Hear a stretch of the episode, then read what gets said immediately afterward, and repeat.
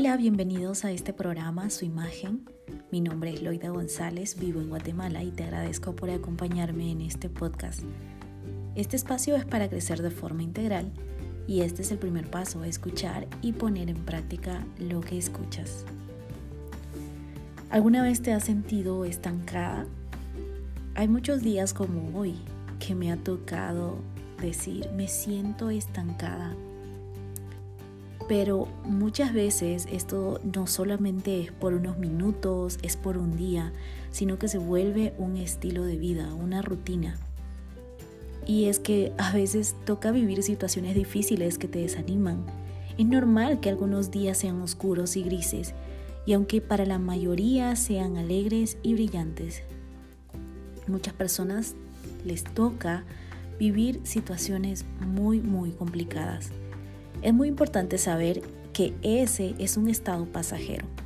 En días así, imagínate cómo un vehículo todoterreno que Dios equipó con las mejores llantas puede ser tú. Y eso te va a ayudar a pensar que nunca ese vehículo puede quedar totalmente atrapado en el barro.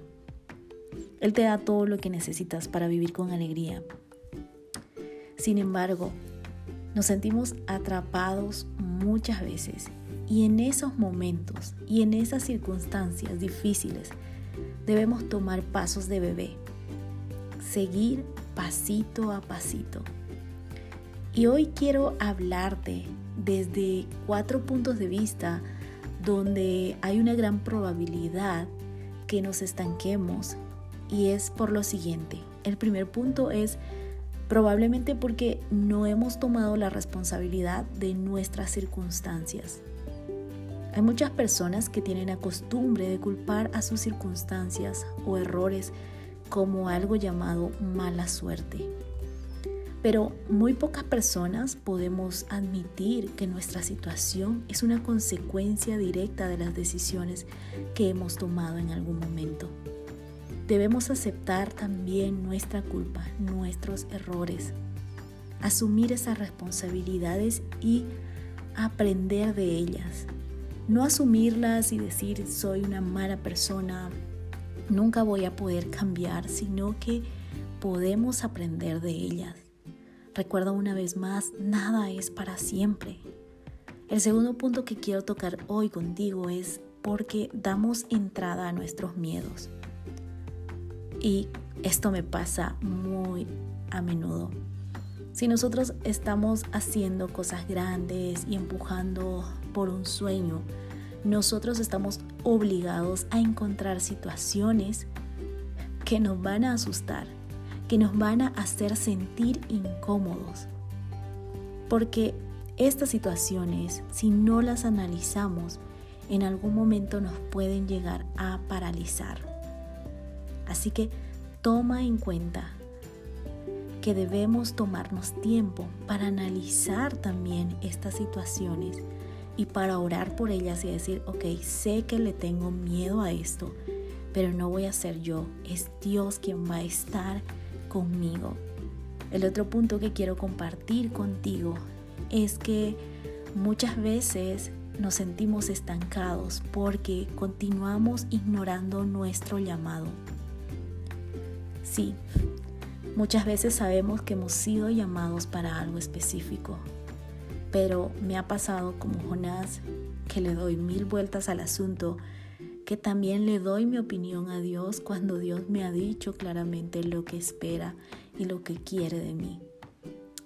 Y a veces, honestamente te puedo decir que ha sido no solo por satisfacerme a, mí, sino por satisfacer a otras personas, pero en medio de todo esto y en medio del dolor me ha tocado reconocer, no se trata de satisfacer a los demás, de satisfacerme a mí, sino de encontrar mi llamado, de encontrar en lo que Dios quiere usarme. Y el cuarto punto que quiero compartir hoy contigo es que a veces nos sentimos estancados porque nos hemos acostumbrado a la negatividad. No es lo que nos fijamos en lo que importa, es en lo que vemos. La pared más grande que tenemos que subir es la que hemos construido nosotros con nuestra mente.